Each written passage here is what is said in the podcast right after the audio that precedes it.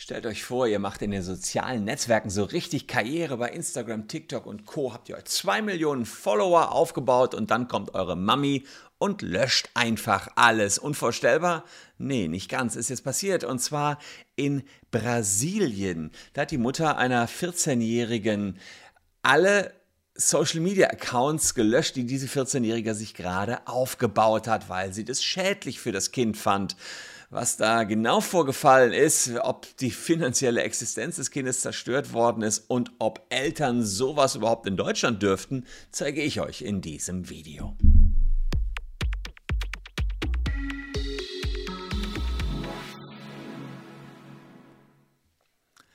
Hallo, ich bin Christian Solmecke, Rechtsanwalt und Partner der Kölner Medienrechtskanzlei Wildebeuger und Solmecke. Und wenn es schon um Social Media geht, dann natürlich auch der Aufruf von meiner Seite aus. Lasst gern ein Abo für diesen Kanal da, wenn euch rechtliche Themen interessieren.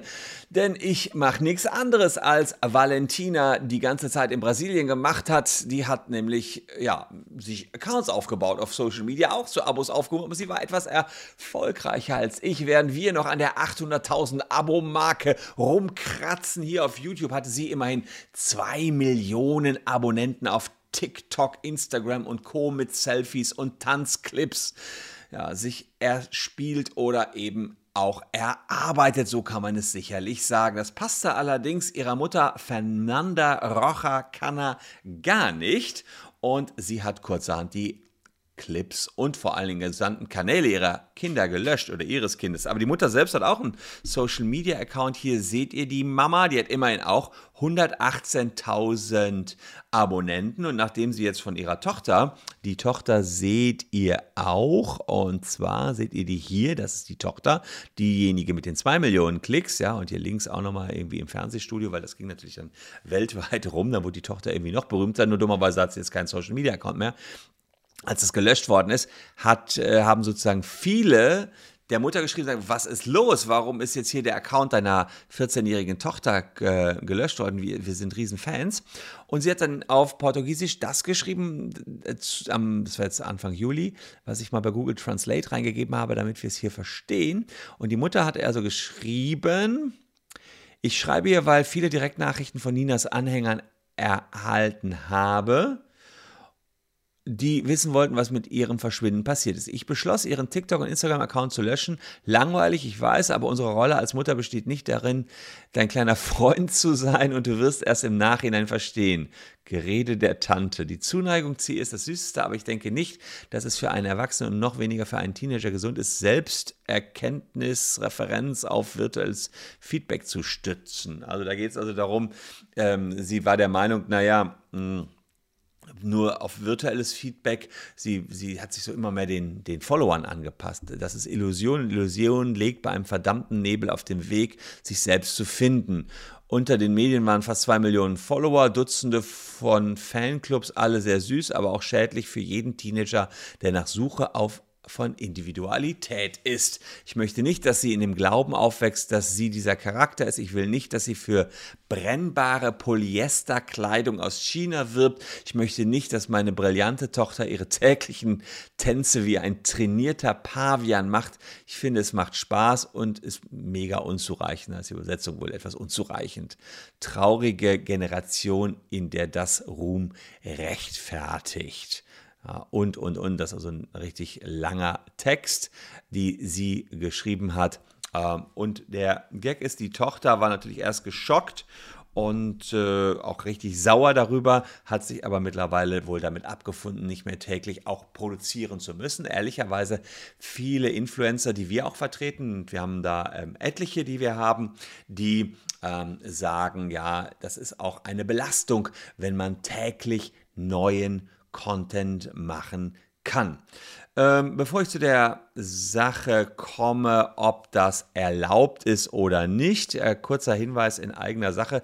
Es gibt ja gerade auch, was Influencer-Marketing betrifft, sehr, sehr viele Influencer, die machen gerade Werbung für Online-Casinos. Habe ich hier letztens schon mal darauf hingewiesen. Und wer beim Online-Casino Geld verloren hat, kann das zurückfordern. Unten in der Caption der Link. Ihr müsst nur kurz was ausfüllen und dann holt ihr euch einfach die Knete zurück, die ihr im Online-Casino verzockt habt.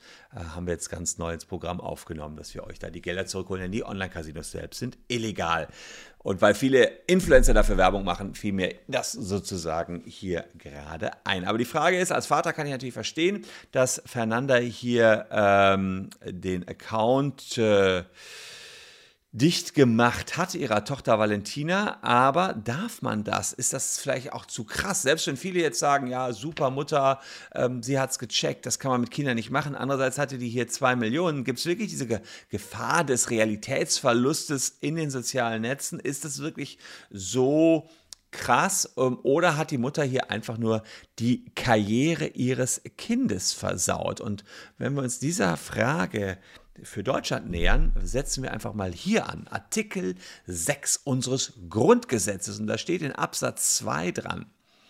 Pflege und Erziehung der Kinder sind das natürliche Recht der Eltern und die zuvörderst ihnen obliegende Pflicht. Über ihre Bestätigung wacht die staatliche Gemeinschaft. Sprich, Artikel 6 sagt, Eltern haben die größte Pflicht, ihre Kinder zu erziehen. Und das Ganze wird noch konkretisiert in Paragraph 1626 BGB. Die Eltern haben die Pflicht und das Recht, für das minderjährige Kind zu sorgen. Das ist die elterliche Sorge. Die elterliche Sorge umfasst die Sorge für die Person des Kindes, Personensorge und das Vermögen des Kindes, Vermögenssorge. Naja, und wenn man jetzt befürchtet als Eltern, dass Social Media schlecht ist, dann kann man natürlich schon sagen, äh, dass man sagt, wie viel darf das Kind hier Medien nutzen? Kennt der eine oder andere von euch vielleicht? dass es Computerzeiten gibt. Hier die modernen Handys haben ja ganze Bildschirmzeiten drin. Ich weiß von einigen Mitschülern meines Sohnes, dass die ja, Bildschirmzeiten irgendwie beschränkt haben, also dass die nur so und so viel WhatsApp nutzen dürfen, so und so viel Instagram nutzen dürfen. Das ist heutzutage gang und gäbe. Und Insofern dürfen Eltern natürlich nicht nur regeln, wie viel ihr das Handy nutzt, sondern auch, wie viel ihr damit macht. Das ist tatsächlich möglich. Das ganze elterliche Sorgerecht würde erst da enden, wo es schädlich fürs Kind ist. Hier scheint es mir allerdings der Fall gewesen zu sein, müsste man im Detail natürlich klären, dass man äh, natürlich einem 14, einer 14-Jährigen jetzt noch nicht zu viel zumuten kann. Gerade der Druck, wenn man zwei Millionen Follower hat, ist natürlich immens. Wobei 14 ist jetzt auch schon wieder so ein Alter, wo man sagen kann, da geht es dann langsam los, dass sie mit dem Druck vielleicht umgehen können. Aber die Mutter hat eben das Recht, das einschätzen zu können. Und da ist der Spielraum sehr breit. Und der Staat soll sich in diese Erziehung im Wesentlichen auch nicht einmischen. Das heißt, die Eltern können das sagen. Und wenn es dann um die Knete geht, habe ich mir auch angeschaut, also da geht es also ums Geldverdienen selbst. Natürlich haben die auch eine Finanzfürsorgepflicht. Jetzt könnte man sagen, mit zwei Millionen Followern hat die Kurze doch ausgesorgt. Aber Eltern haben auch da die Möglichkeit mit reinzureden, denn wenn das Mädchen Deals machen will und erst 14 ist, ist sie nach deutschem Recht überhaupt nicht dazu in der Lage. Hier müsste sie erst eine entsprechende Genehmigung bekommen, einen selbstständigen Betrieb aufzusetzen. Und das würde nur mit Genehmigung des Familiengerichts gehen. Und die Eltern hätten da auch entsprechend noch ein Wörtchen mitzureden. Also auch da nicht so einfach.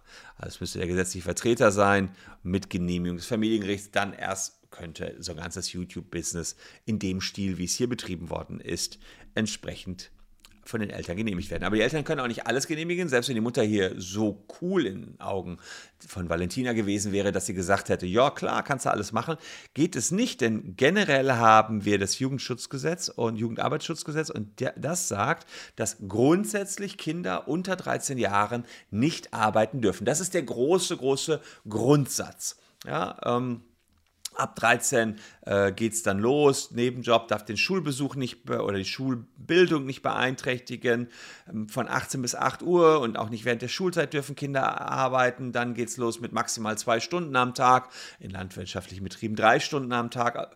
Außerdem gibt es auch für unter 13-Jährige, gerade bei Filmaufnahmen, Ausnahmen. Aber da muss ein ärztliches Gutachten her.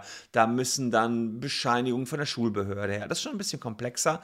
Ab 13 geht es dann langsam los und bei 15 bis 17 Jahren äh, geht es dann so weit, dass man schon richtig arbeiten kann, viele Stunden oder mehrere Stunden am Tag. Ähm, da sieht das Jugendarbeitsschutzgesetz schon mehr Möglichkeiten äh, vor. Aber unter 13 ist es schwierig. Und hier die 14-Jährige hätte also maximal zwei Stunden am Tag arbeiten dürfen. Und da können sich Eltern übrigens auch nicht drüber hinwegsetzen. Das ist einfach ein Schutz des Kindes seitens des Gesetzes. Da darf dann auch, dürfen die Eltern nicht mehr genau das Gegenteilige sagen, als das, was hier passiert ist. Yo, super, mein Kind darf äh, acht Stunden am Tag arbeiten und Schule ist eh nicht so wichtig, weil die Eltern, die dann da, ja, das ist ja ehrlicherweise eher der Regelfall, sie sich da reinsteigern, selber es cool finden, dass ihre Kinder da so erfolgreich sind. Ich bin aber gespannt, was meint ihr dazu? Ähm, artet das alles aus?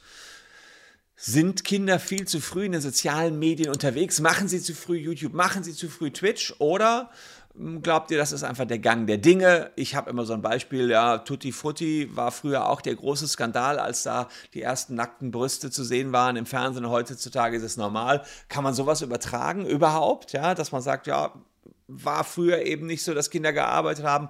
Heute ist das in Ordnung oder seid ihr auch der Meinung, wie ich übrigens, ja, dass man erstmal eine ordentliche Stuhlausbildung machen sollte und wenn die im sitzt, dann kann man sich immer noch austoben. Aber da bin ich auf eure Meinung gespannt. Unten in den Kommentaren könnt ihr es äh, niederschreiben und wer noch zwei Videos von mir konsumieren möchte, der kann das hier gerne tun. Ach ja, das Abo, der Abo-Aufruf, der kam, weil natürlich wir eben auch Spaß dran haben, wenn ihr Spaß an uns habt. Danke fürs Zuschauen. Tschüss und bis morgen.